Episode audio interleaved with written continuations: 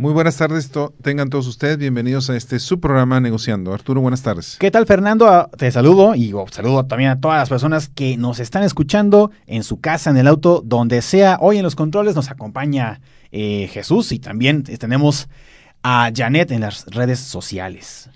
Arturo, el tema de hoy, afrontando la adversidad para conocer tu fortaleza. Afrontar la adversidad, como tú sabes, no es fácil. Sin embargo, eh, muchísimas veces podemos obtener un gran provecho. O sea, un gran, con un gran aprendizaje podemos tener cosas muy positivas para nosotros. Fíjate, Henry Ford decía que la mayoría de la gente gasta más tiempo y energías en esquivar los problemas que en tratar de resolverlos.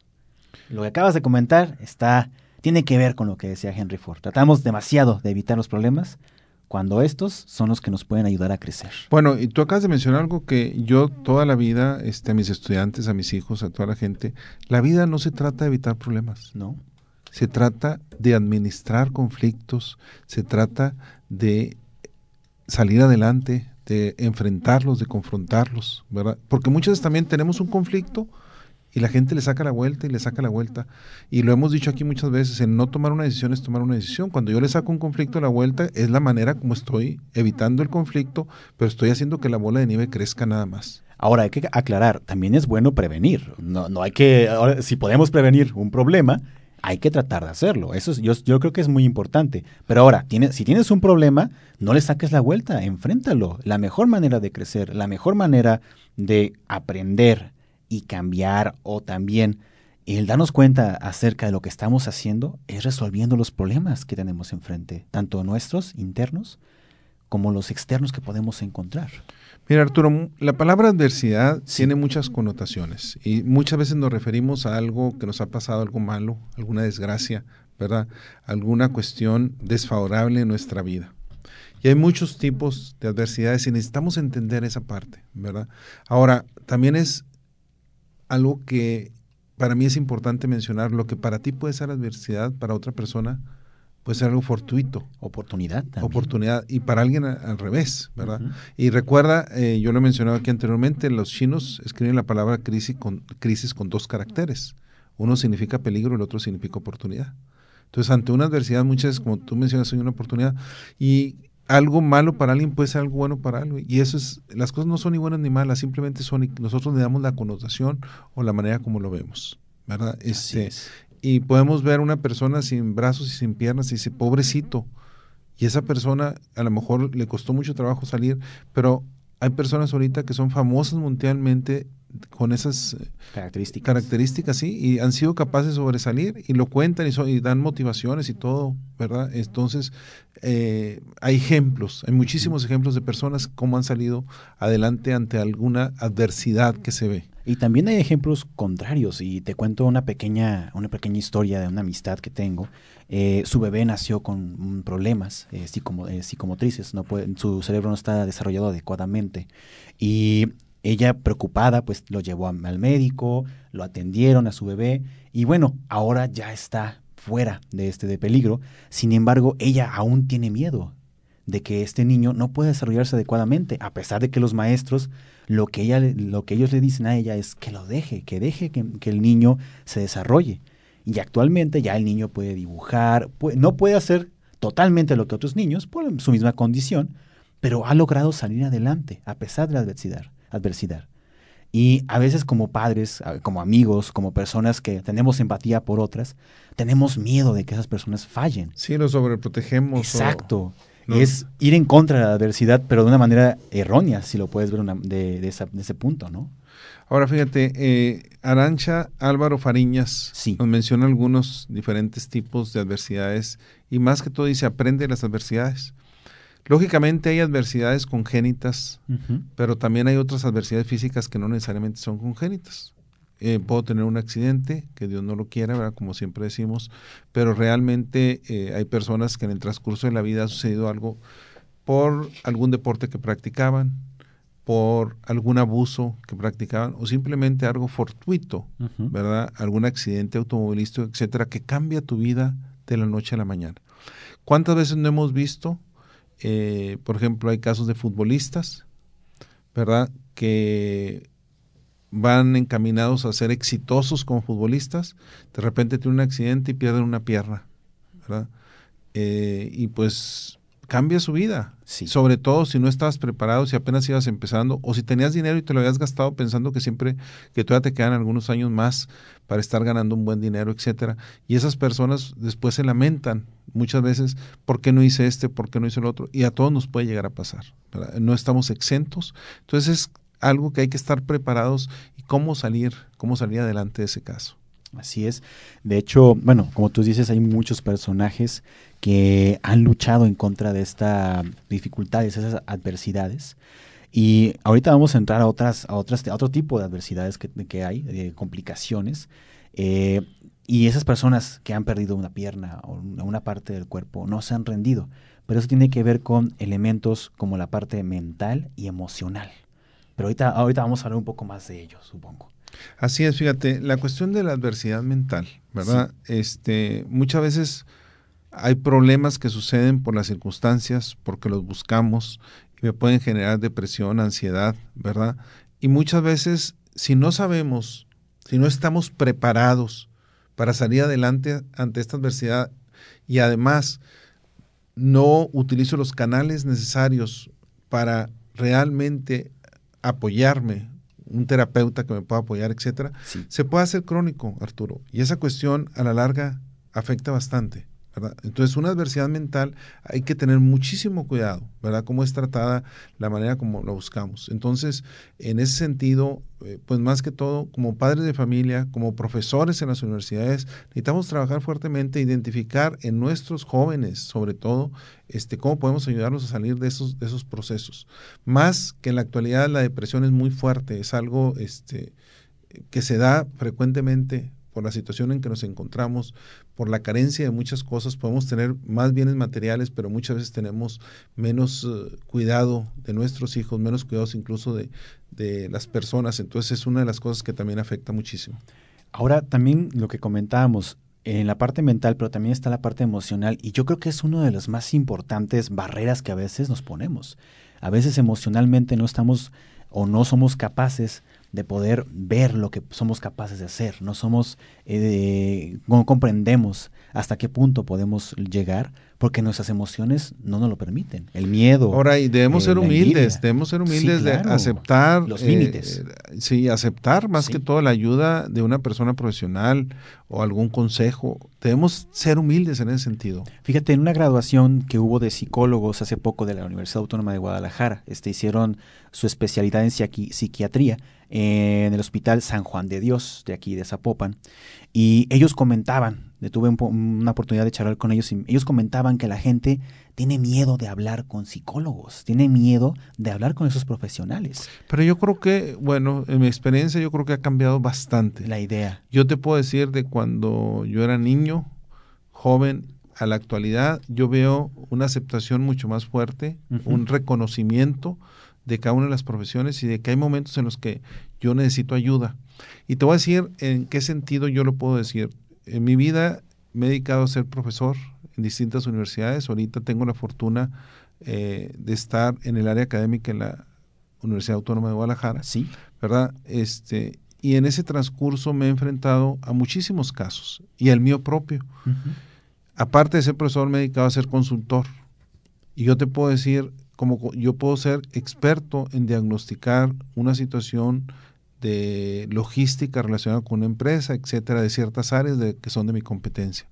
Pero puedo llegar a tener un problema emocional, en donde digo, yo necesito ayuda. ¿Por qué? Porque no soy experto en esto. Y si no soy experto en esto, hay que buscar los canales adecuados. Entonces, no nos debe dar vergüenza de buscar esos canales adecuados. Yo creo que está mucho más abierto que antes, ¿verdad? A recibir ayuda.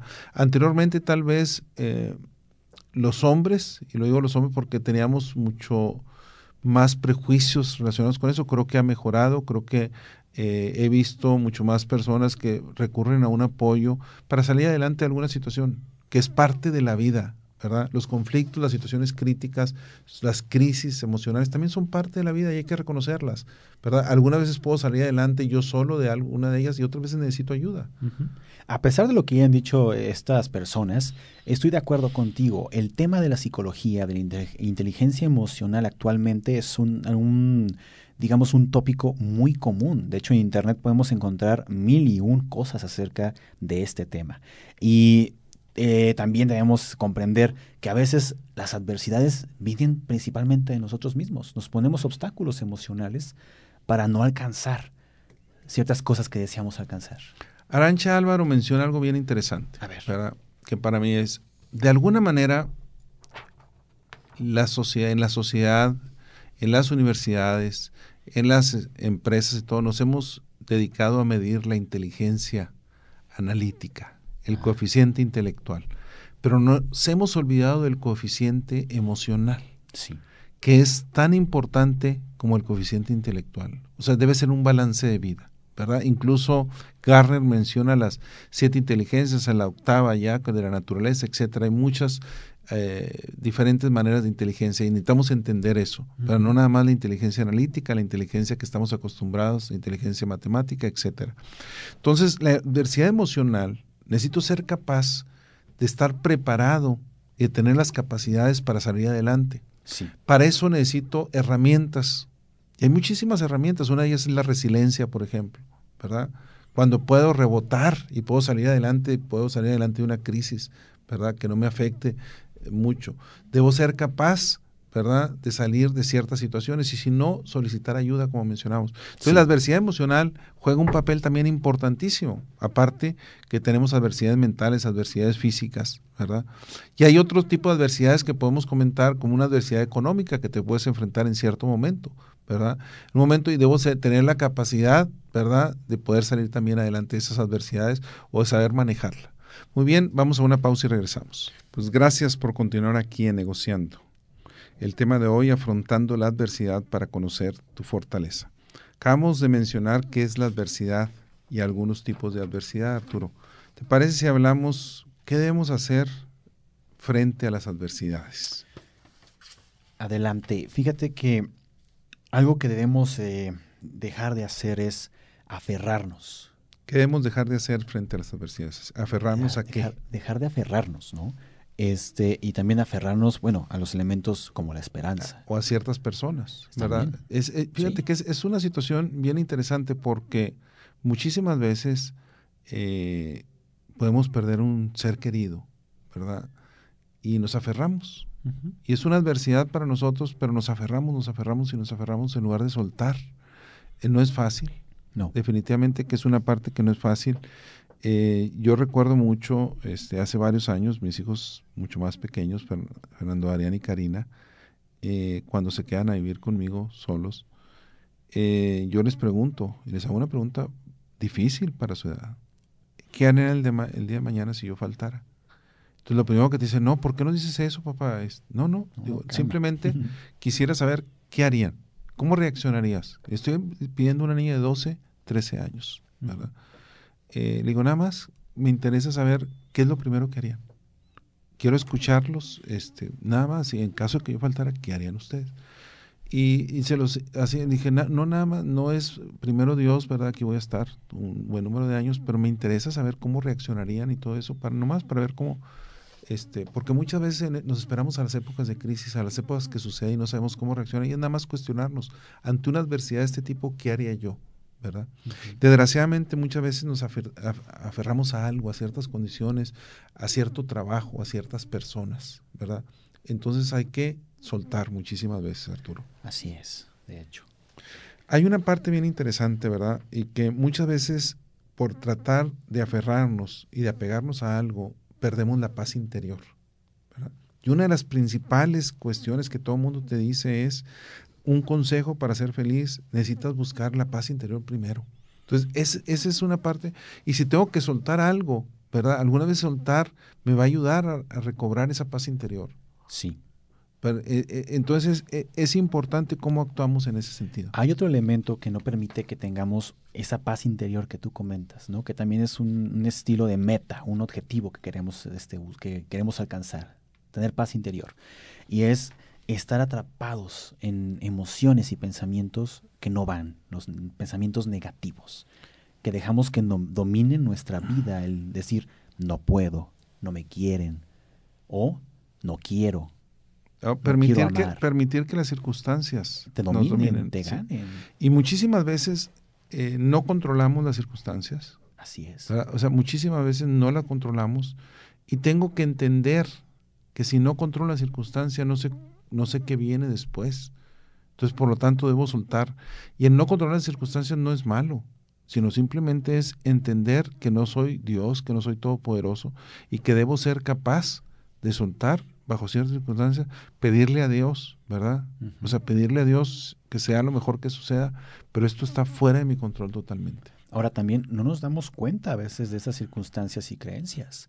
Creemos que estamos en lo correcto y como tú decías también, nos podemos, podemos hablar con Dios y también podemos hablar con un experto que nos diga, oye, ¿sabes qué? Creo que ese pensamiento no va por ahí. ¿Qué tal si piensas de esta manera? Y tal vez esa pequeña solución que tiene ese experto pueda cambiar nuestra vida y dejar que sentimientos negativos o pensamientos negativos tomen el control de nuestra vida.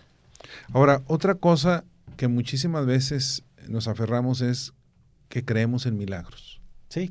¿Verdad? O lo que se dice, hacemos la, eh, el cuento de la lechera. No sé si recuerdas, es un cuento muy viejo y muy sencillito donde eh, va la lechera soñando, este, que lleva un jarrito con leche y va la muchacha soñando y con este con esta leche que venda voy a hacer quesos y con el queso los voy a vender y con, el, eh, con los que venda eh, me compro una vaquita, compro más vacas y voy a tener más leche y hago más quesos y después voy a comprar una casa, etcétera, etcétera, etcétera. Y en eso se le cae el jarro y se quiebra y, pierde la leche que trae. ¿Y por qué menciono esto? Porque muchos esperamos milagros y empezamos a soñar y se vale soñar. No se vale ser mediocre, pero lo que no se vale es esperando que el milagro te saque de la adversidad. Por ejemplo, compro un billete de lotería. Pues es muy válido si me sobra el dinero y puedo comprar un billete de lotería.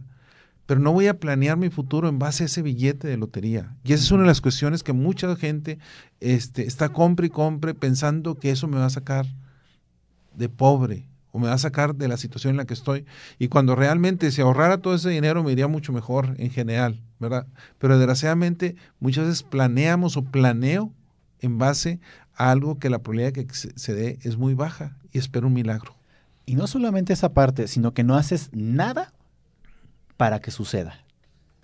Por ejemplo, estás soñando en tener una mejor casa y te quedas soñando, soñando, soñando, pero como tú dices, no ahorraste, no viste créditos, no planeaste, no pensaste ni ejecutaste las acciones que debías hacer para poder alcanzar esa meta u objetivo. Aguas. No se trata solo de soñar, sino también de ejecutar. No, dime que estoy equivocado. No, no, estás en lo correcto. O sea, una, la parte de ejecutar es fundamental. Importantísima. De hecho, es algo que nos va a decir si somos exitosos o no somos exitosos, ¿verdad? Este, y por eso incluso el famoso sopilote planeador. ¿Sí? Sí, sí. El sopilote estreñido, perdón, que se la pasa planeando y no hace nada. Y se le llama así porque realmente puedes planear y puedes tener los mejores planes de la vida, pero si no haces nada, a final de cuentas, de nada funciona. Ahora, fíjate, Clara Ángeles, en su artículo relacionado con las adversidades, nos dice, cuidado con las emociones. Las emociones pueden ser favorables, ¿verdad? Y puede ser algo que me beneficie en cierto momento, pero hay que tener cuidado que, para que no jueguen en mi contra, para que no sean algo que me impida, ¿verdad? En este sentido, el hecho de que yo esté triste, el hecho de que yo esté eh, enojado con algo, el hecho de que estoy decepcionado por algo, no debo dejar que jueguen en mi contra. O sea, es algo, ahora, debo aceptar que estoy triste, debo aceptar que estoy decepcionado por esto. El hecho de aceptarlo no significa que se van a quedar conmigo para siempre, sino es qué sigue, cómo salgo de esto, cómo le hago para mejorar, ¿verdad? Entonces, es una parte mucho, mucho, muy importante. Incluso, Arturo, el estado eufórico también es malo si es permanente. Así es. ¿Verdad? Cuando yo veo a una persona que es muy eufórica, ay, que todo esto es bonito, y es bonito ver la pasión. Genial. Pero cuando la pasión está siempre y estoy siempre y siempre y que vamos, vamos, llega un momento en donde esa persona en lugar de ayudar estorba, porque la gente dice, ya no te creo, porque siempre estás así. No, todo Toda la vida tiene ups and downs, tiene altas y bajas. Y es lógico. Entonces, en cierto momento debemos ser capaces de tener esas altas en los momentos adecuados y bajarle un poquito al ritmo en ciertos momentos. Porque también lo que está demasiado abajo es malo, pero lo que está siempre arriba, cuidado. Sí, igual también. Porque la caída es más fuerte hay también emociones que pueden darnos el coraje para tomar decisiones, pero también esas emociones pueden jugarnos una mala pasada y podemos tomar malas decisiones. El odio, el enojo, la frustración, el no saber manejar, todas estas, todas estas adversidades nos pueden llevar a tomar malas decisiones. Y, por ejemplo, bueno, hay muchos este, ejemplos de vida que tuvieron que enfrentar la adversidad y de alguna manera tomaron decisiones adecuadas que los hicieron salir adelante. Por ejemplo, Víctor Frank o también este, em, digamos, Stephen Hawking, que son personas que tuvieron todo en contra para salir adelante. Fíjate, eh, hay el caso aquí, este, y es de inspiración, aquí en Guadalajara, eh, de Adriana Macías, ¿verdad? Una persona que ha sido exitosa a pesar de haber nacido sin brazos y sin embargo es una persona que ha salido ante la adversidad y que es muy conocida aquí en Guadalajara. Y ese es un caso bien interesante. En el área de Nuevo León, Josafat González, ¿verdad? que siendo estudiantes, hasta donde yo tengo entendido, pierde las piernas por un tren en un viaje que tenía, un viaje de estudios. Y sin embargo ha, sido, ha, sido, ha podido sobresalir a eso, que no es nada fácil. Y aquí estamos dando dos casos. El caso de Adriana, que es algo congénito, algo desde nacimiento, y el caso de Josafat, que le pasa en la vida. ¿verdad? Y ambos eh, son difíciles de superar, no es, no es fácil. Pero salieron adelante. Pero salen adelante y son un ejemplo, son una inspiración, son un ejemplo de vida y es una parte bien importante. Ahora, alguien que hemos mencionado aquí en el programa en varias ocasiones, Nick Bujicic, que no tiene ni piernas, ahora sí que no tiene ni piernas ni brazos, y sí, él en sus conferencias, si usted tiene oportunidad, trate de ver sus conferencias, son geniales conferencias en donde él te cuenta que era un hombre lleno de odio, estaba enojado. Sin embargo, alguien lo ayudó a descubrir que era un ser humano y que podía salir adelante a pesar de todas esas Tan sencillo como Walt Disney. Muchísimos fracasos que tuvo y sin embargo lo que logró. ¿verdad? Hay un mito que dicen que en el periódico donde trabajaba lo corrieron porque no era creativo y así, hay, muchos, hay muchos personajes eh, donde se habla también de Einstein este, en cierto momento, cuestiones donde no se esperaba que tuvieran una inteligencia de cierta manera porque no, no éramos capaces o no habíamos sido capaces de entender la creatividad o entender la inteligencia de cierta manera y después han sido exitosos a través del mundo. Y es lo que comentábamos al principio, si no permites que las personas puedan andar libres, no vas a poder ayudarlos a sacar su potencial. Ahora, hay una frase que a mí me encanta de Joseph Ernest Renan, que dice, los golpes de la adversidad son muy amargos, pero nunca son estériles. Por más amargos que sean, nunca son estériles. Y ese es un gran aprendizaje. Muy bien, vamos a una pausa y regresamos. Afrontando la adversidad para conocer tu fortaleza, el tema de hoy en Negociando. Gracias por continuar aquí con nosotros en la década 250. Arturo, cómo superar las adversidades es una de las partes más difíciles. Y algunos, Jaime Mora nos presenta algunos pasos que le llama para cambiar esa adversidad, las adversidades. Así es. Oye, ¿tú sabes, les, tienes J.R.R. Tolkien? El, el, escritor. El escritor, sí. Él luchó en la Primera Guerra Mundial y se fue con todos sus amigos a luchar. Él era inglés, se fue a luchar. Y todos sus amigos murieron. Sus mejores amigos, la gente con la que creció en su pueblito, muere. Él regresa amargado de la guerra. Es de los señores de los anillos. Él, regresa de la guerra amargado. Él creó el Señor de los Anillos. Y comentan que su mujer se daba cuenta de que él estaba terriblemente golpeado por esta muerte, había perdido todo. Después de la Biblia, uno de los libros más leídos, hasta que apareció Harry Potter. Hasta que, hasta que apareció Harry Potter. Pero dicen que si, si el, el Señor de los Anillos no hubiera existido, Harry Potter no hubiera existido. Mucha de la fantasía que hoy conocemos es gracias al señor Tolkien. La fantasía existía desde mucho antes de Tolkien. Entonces él pasa por una situación difícil. Perdió a todos sus amigos. Y amargado, triste, se vuelca en el amor que tenía su mujer. Y empieza a escribir su primera obra, que era Beren y Lutien, que es la primera, primera obra de amor en donde trata como de salvarse a sí mismo de la depresión que lo, lo, atacaba y a partir de esa historia empieza a crear todo el mundo que conocemos o hemos leído del Señor de los Anillos. A través, para, poder enfrentar la adversidad, uno de los consejos que de hecho que comenta Jaime Mora es ese. Aceptó su, su momento difícil, Tolkien, y lo usó en su beneficio para escribir esta obra. De hecho, tú acabas de mencionar una obra que para mí me impactó. Yo la leí mucho antes eh, de haberla eh, visto en el cine, ver las películas. Sí. Eh, me encantó. Es un libro que a mí me, me fascinó por la creatividad, por muchos de los... Pero lo que me mencionas ahorita no lo conocía. Pero el aceptar la situación difícil, Arturo, es de lo más... Duro. pues de lo más duro, ¿verdad? ¿Por qué? Porque generalmente tratamos de negar las cosas. Es muy fácil negarla, es, no acepto la adversidad. Digo, las cosas son como son y estoy en esta situación y así es. Y para si, soy alcohólico, lo primero que tengo que hacer es reconocer que soy alcohólico si me quiero curar en, cuanto a eso. Y lo mismo sucede, ¿verdad? Hay que aceptar cuando una situación es difícil y en qué situación me encuentro, qué emoción me hace sentir, cómo me siento, cómo la percibo. Y después de eso, poder salir adelante. Pero primero necesito aceptarla. Y, eso es lo fundamental. Como tú decías, Jaime Mora lo menciona. Hay otra cuestión que siempre se ha mencionado donde dice, a final de cuentas, mantente en movimiento. ¿Y por, qué significa mantente en movimiento? Todo lo que puedas hacer, agilízalo. Eh, tu mente no la dejes detenida.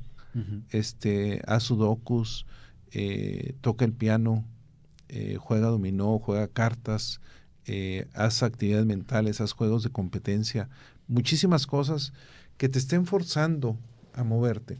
¿Y por qué tiene que ver esto con la adversidad? Tiene que ver mucho en qué concentras tu energía.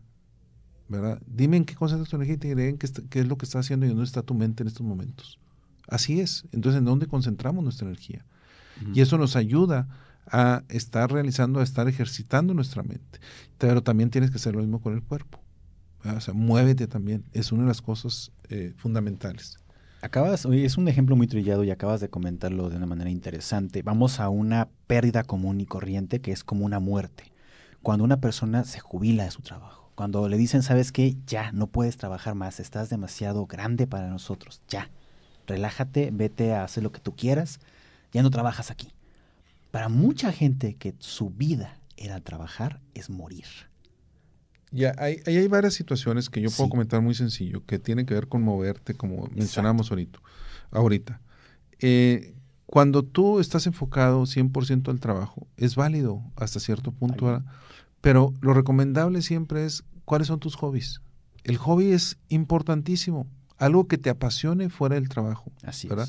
Ahora, puede ser algo con tu pareja, con tus hijos, con tus amigos, puede ser algo que, que tú solo, pero es muy importante, los hobbies juegan un papel importantísimo en la vida.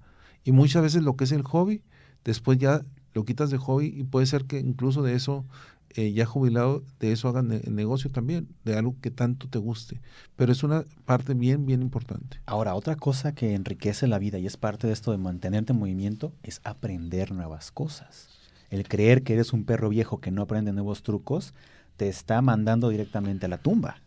Bueno, la primera regla de la crisis, cuando tú estás en una crisis, lo primero que te dice cualquier terapeuta, cualquier coach, el primer consejo que, que se da es, haz algo nuevo. Así es. O sea, algo que hayas querido hacer si quieres, de preferencia. Eh, si nunca has pintado y has tenido la curiosidad de pintar, ponte a pintar. Adelante. Si nunca has tirado al blanco con una pistola, con una escopeta, etcétera, hazlo con arco.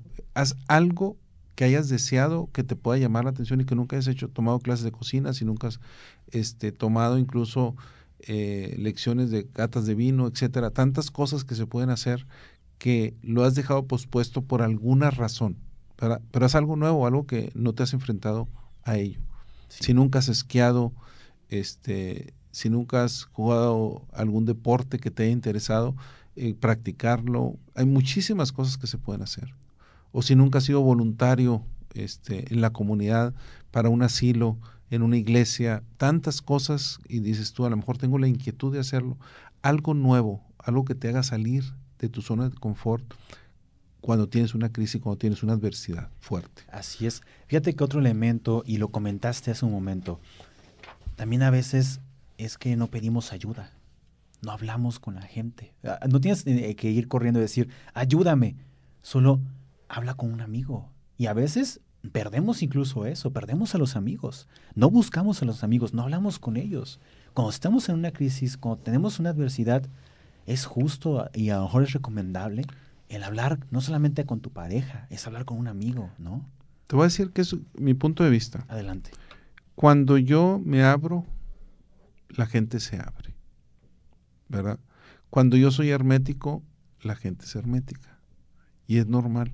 Con, acabo de ver hace poco algún video que me llegó de una terapeuta donde le preguntan cómo le hago para comunicarme mejor con mis hijos. Y tal vez alguno de nuestros radioescuchas lo, lo ha visto últimamente. Y ella dice muy sencillo, cuando tu hijo llega de la escuela, ¿qué es lo que haces? Lo saludas. Sí, lo saludas, pero aparte de ahí. ¿Y cómo te fue? ¿Cómo te fue? ¿Qué haces? Pero, pero empieza a hacer puras preguntas. Dice, ¿por qué, ¿por qué haces un interrogatorio?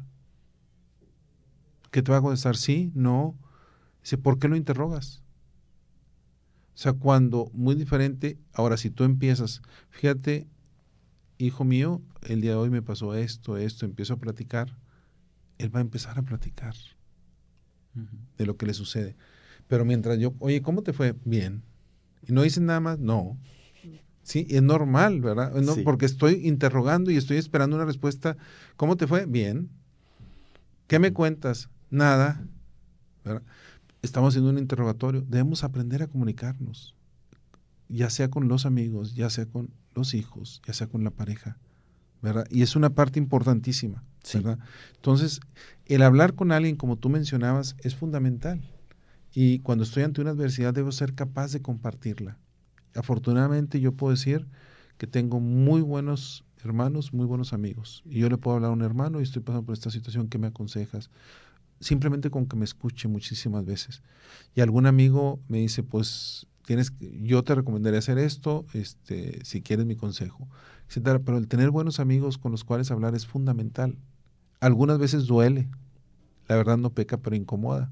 Cuando me estiran las orejas, como se dice. lo que te voy a decir no te gusta, pero te lo tengo que decir. Ese es un buen amigo, una buena amiga. Así es. Ahora, fíjate que otro elemento que, hemos comentado, y hay que, hay que mencionarlo, un consejo es que también no hay que evitar el aprender de lo malo. ¿no? Lo hemos comentado a lo largo de este programa. Hay que aprender de los errores. No decir, ah, es un error, aléjalo de mí, no quiero saber nada de él, ¿no? No, de hecho, los errores eh, muchísimas veces son para hacer las cosas mejor, ¿verdad? Es una señal y como dicen, la vida te va a dar tantas señales como necesites para aprender, ¿verdad? Y en eso hay que aprender de esos errores como tú mencionas. Y me puedo golpear contra la pared, pero sé que la siguiente vez voy a ir más adelante. Y muchas veces llegamos a ciertos eh, resultados porque me equivoqué. Si no me hubiera equivocado, este, no llego a esos resultados. Y hay casos bien interesantes y puedes encontrarte muchísimos casos relacionados con equipos de deportes. Cuando un, cuando un equipo ha ido invicto muchísimas veces, no gana el campeonato. Y si pierde una vez, la probabilidad de que gane el campeonato muchas es mayor. Y suena ilógico, dices, ¿cómo voy a perder una vez? Pues algunas veces el perder esa vez hace que no te confíes, haces que, que dices, soy vulnerable ante esto, pero hay situaciones bien interesantes de equipos que ha pasado eso. Y lo podemos ver en el fútbol americano, solamente un equipo ha llegado invicto totalmente al supertazón. Ha habido otros que han estado a punto, pero el supertazón lo han perdido, etcétera, etcétera. es, bien raro, ¿no? Entonces, eh, eh, es de las situaciones interesantes de ver, pero no es nada sencillo, ¿verdad? Pero muchas veces una adversidad te provoca que las cosas mejoren después. Y eso es interesantísimo. Hay otra cuestión, este, aprender a controlar nuestras emociones, aprender a controlar nuestra mente. Y eso es fundamental, ¿verdad? Para poder vencer la, adversidad, necesito tomar control de mí mismo. No es nada fácil. Muchas veces el, el, conocerme a mí mismo es demasiado difícil, el tomar control de mi mente es demasiado difícil, pero debo aprender, debo tratar, debo ir mejorando, y debo aprender técnicas y utilizar consejos de otras personas que me ayuden en ese rubro. En este punto hay algo interesante que acabas de comentar y son las emociones. Y Helios Herrera, en cómo superar la adversidad, adversidad, nos dice que es que debemos aplicar emociones positivas. Si aplicamos emociones positivas, habrá un cambio, habrá una manera diferente de ver las cosas. Y vamos, usted se levanta en la mañana y dice, ay, ya tengo que ir a trabajar, qué horror pero, ¿y si usted pensara de manera diferente? En vez de levantarse con el pie izquierdo, eh, se levantara con el derecho y dijera, bueno, hoy voy a trabajar, vamos a ver qué podemos lograr. Piénselo. tanto si crees que puedes, como si no puedes, estás en lo correcto. Si tú crees que puedes, puedes. Si tú crees que no puedes, no puedes. en ambos casos estás en lo correcto. Muy bien, regresamos después de una pausa. Gracias por continuar aquí con nosotros en Negociando el tema de hoy, afrontando la adversidad para conocer tu fortaleza. Turo, este es el último segmento, se ha ido el tiempo muy rápido, es un tema eh, fundamental. Eh, a final de cuentas, la adversidad es algo positivo si lo tomamos de cierta manera, pero doloroso. Sí, fíjate, antes de continuar con el tema, dame un chance, déjame mandarle saludos a las personas que nos escuchan. Eh, Lorena Lugo, la señora Nedelka, Gabriela y también a Gloria Islas, gracias por mantenerse siempre al lado del radio y escucharnos y mantenerse atentas a todo lo que comentamos, dejamos de aconsejar y aconsejamos. Arturo, por muy larga que sea la noche, llegará el momento donde saldrá el sol nuevamente. Y es un dicho que se ha escuchado desde mis abuelos, mis padres, y eso es cierto. Después de la oscuridad, ¿verdad? Cuando más oscura está la noche, viene el día. Y fíjate que me suena el de Tolkien. Él decía, solo atravesando la noche se llega a la mañana. Así es. muchísimas veces, si no sucede eh, alguna adversidad, a lo mejor no podemos ser tan exitosos. Y es importante entender eso, ¿verdad? Eh, sí, Siglar dice, a veces la adversidad es lo que necesitas encarar para ser exitoso. Fíjate que es muy interesante, las historias de éxito generalmente están acompañadas de fracasos, de errores. Por ejemplo, esa historia, ¿te acuerdas donde sale Will Smith, que él interpreta a un, vendedor de seguros que quiere ser contratado? Sí, es, busca, la, felicidad. Es una película muy emocional y que tiene un poco de que ver con eso. Es toda una, serie de adversidades que, de problemas que le sucedieron a Will Smith, al personaje que interpreta, y pues alcanzó la felicidad al final, que era ser contratado. Ahora, aquí sí quiero detenerme un momento. Alcanzó un éxito de cierta manera. Eh, la felicidad, e, esa es la parte, nomás tener cuidado con ese... Truculenta de la palabra. Sí, sí, porque a final de cuentas no necesito tener riqueza, este, sino simplemente una paz interior. La felicidad está asociada para mí, en, desde mi punto de vista. Cuando la adversidad te sucede, hay varias opciones. Una opción es dejar que te deje marcado.